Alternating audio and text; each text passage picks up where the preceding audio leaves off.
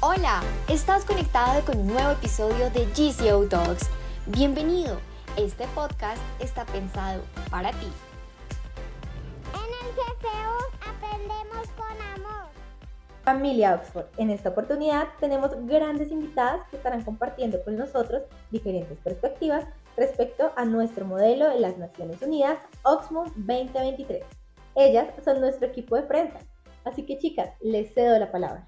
Gracias Tatiana. Me gustaría comenzar hablando de un tema un poco más general y fue nuestro propio sentir. Así que, ¿cuál fue su experiencia al ir a través de las distintas comisiones a lo largo de la Oxmo?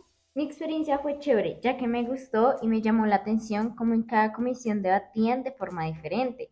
Y una cosa que se destaca sobre las demás fue la normalidad con la que se llevó todo el evento. Es cierto, todos nuestros compañeros tuvieron la seriedad necesaria para realizar el modelo de las Naciones Unidas desde un nivel académico e intelectual muy elevado. Por mi parte, debo admitir que pasar por las distintas comisiones en la Oxford me brindó una visión completa de los temas discutidos desde diferentes perspectivas, permitiendo obtener un panorama general que fue de su suma utilidad a la hora de realizar los reportajes y las entrevistas a los distintos delegados. Pero bueno, entrando un poco más en materia con lo abordado durante estos debates, ¿qué pensaron cuando la delegación de Colombia afirmó que se encontraban bien cuanto al tema de seguridad y porte de armas se refería, cuando por nuestra propia experiencia sabemos que eso no es tan verídico?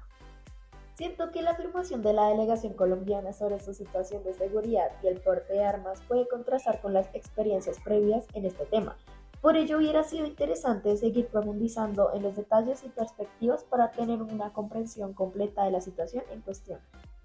Bueno chicas, qué pena me les meto ahí un momentico, pero es que realmente me gustaría opinar al respecto. Y es que por mi parte pienso que dicha afirmación de la delegación colombiana no fue sustentada de la mejor manera, puesto que debieron haberse basado en cosas un poquito más reales de lo vivido en nuestro propio país, ya que antes que nada todos sabemos sobre la inseguridad y el mal manejo de las armas en nuestro país. Exacto, Tatiana. Está comprobado que Colombia es uno de los países con una de las tasas más altas de, de homicidios en el mundo, por lo que es evidente el grave problema que presenta con el control y manejo de armas y por lo tanto los problemas de seguridad en el país. Teniendo en cuenta eso, se podría afirmar que Colombia como país debe mejorar en este aspecto, ya que es muy importante para garantizar la vida y seguridad de todos los ciudadanos. Pero chicas, ya que estamos tratando el tema de las armas, me gustaría conocer su opinión al respecto a por qué consideran que Rusia no está de acuerdo con Estados Unidos con el porte de armas. Bueno, María Paz, creo que Rusia sustenta su afirmación debido a que Estados Unidos no posee el control absoluto del total de armas de fuego que poseen los ciudadanos dentro del país puesto que dichas armas se les otorga con únicamente un permiso que no garantiza el hecho de un buen uso.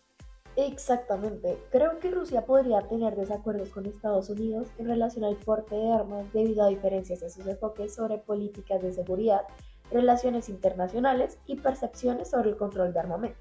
Claro, y si bien es entendible que cada país tenga una postura diferente, pues por los diferentes aspectos que caracterizan a cada uno, hubo una afirmación que me gustaría traer a la colación, y fue cuando Estados Unidos dijo que el porte de armas era por protección de los ciudadanos.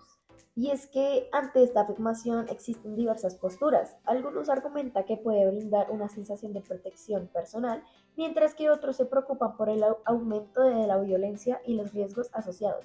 Es un tema que genera debates y sobre la regulación y el equilibrio entre derechos individuales y seguridad pública. Naomi, pero si nos basamos en diversos ejemplos que hemos tenido sobre el porte y manejo de armas en Estados Unidos, no es del todo seguro dejar a sus civiles el porte de las mismas para su propia seguridad, ya que algunos no tienen el autocontrol o la capacidad de discernir el manejo de estas. En eso tienes toda la razón, Hannah. Y es que Rusia y Estados Unidos, después de un largo debate en donde cada uno mostró sus posturas, pudieron llegar a un acuerdo. Pero en mi opinión me parece que los dos como países fallan ya que ninguno está siendo totalmente correcto. Pero chicas, cambiándoles un poco el tema, hubo algo que en lo particular me llamó mucho la atención. Fue la insistente crítica de la delegación de Inglaterra hacia Sudán en la relación a su soberanía alimentaria. ¿Ustedes qué piensan?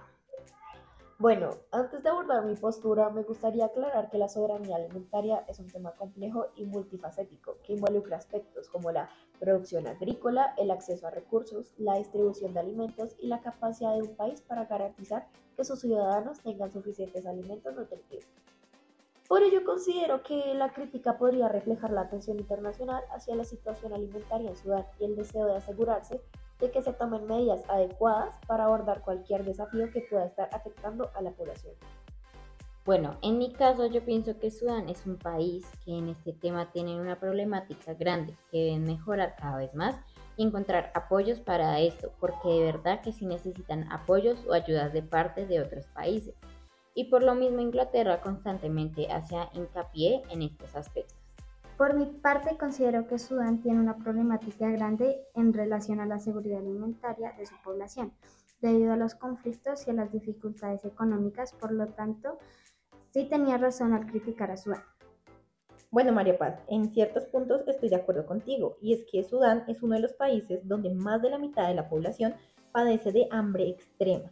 Esto producto de una violencia que se provocó debido al desplazamiento de la población misma que debe ser tratada desde un punto internacional para poder abarcar un panorama general en la resolución de dicha problemática, o si no, pues nunca vamos a llegar a un acuerdo con ellos. Pero bueno, chicas, dicho todo esto, yo quisiera retomar un poquito el porte de armas, que fue una temática que realmente me llamó mucho la atención. Pues en el segundo día de la Oxmont, las delegaciones observaban un video sobre algunos terroristas, no sé si se acuerdan. Eran unos, unos, mm, los lobos, y ellos se encontraban en el Ecuador y trataban de encontrar como una solución al respecto. En una de las, de las delegaciones se propuso algo y fue solucionar esto por medio de la implementación de las megacárceles, mismas que pues se encuentran en El Salvador y que pues se hizo por medio del decreto del presidente Nayib Bukele. No sé qué opinan ustedes y quisiera saber qué les pareció esta solución. Me parece que las megacárceles podrían permitir un mayor control y aislamiento de individuos peligrosos, lo que podría reducir su capacidad para planificar y llevar a cabo operaciones terroristas. A mí en lo personal me parece una buena solución, ya que las megacárceles de Salvador han sido un gran éxito, ya que de ser el país más peligroso de Latinoamérica, está cada vez más cerca de ser el país más seguro de Latinoamérica. Bueno chicas, se nos está acabando el tiempo, entonces me gustaría primero agradecerles por todas las intervenciones que realizaron, pues siento que con ellas nos aclararon diversas inquietudes que a más de uno nos pudo surgir durante la Oxford. Pero antes de dar por concluido esto, me gustaría que cada una nos pudiera comentar un poquito qué se llevan, aparte de los aprendizajes y demás que nos pudo haber dejado esta experiencia, qué se llevan con ustedes. Pues, pues yo me llevo la seguridad para hablar en público, también me llevo la información sobre diversos países que en futuro me pueden ser servibles y de utilidad. Además, el trabajo en equipo. Sinceramente, yo me llevo mucha información acerca de cada país y cada postura de cada uno. También me llevo todo lo que aprendimos durante toda la Oxfam, no solo problemáticas y soluciones, sino también el hecho de saber debatir y siempre estar defendiendo al país que a cada delegado le toca. Por mi parte, pude mejorar mis habilidades de comunicación, tanto escritas como verbales. Aprendí a transmitir información compleja de manera clara y concisa, adaptándome a diferentes audiencias. Y bueno, familia Oxford, con esto damos por finalizado este episodio del GCO Tax. Nos oímos en una próxima ocasión. ¡Chao!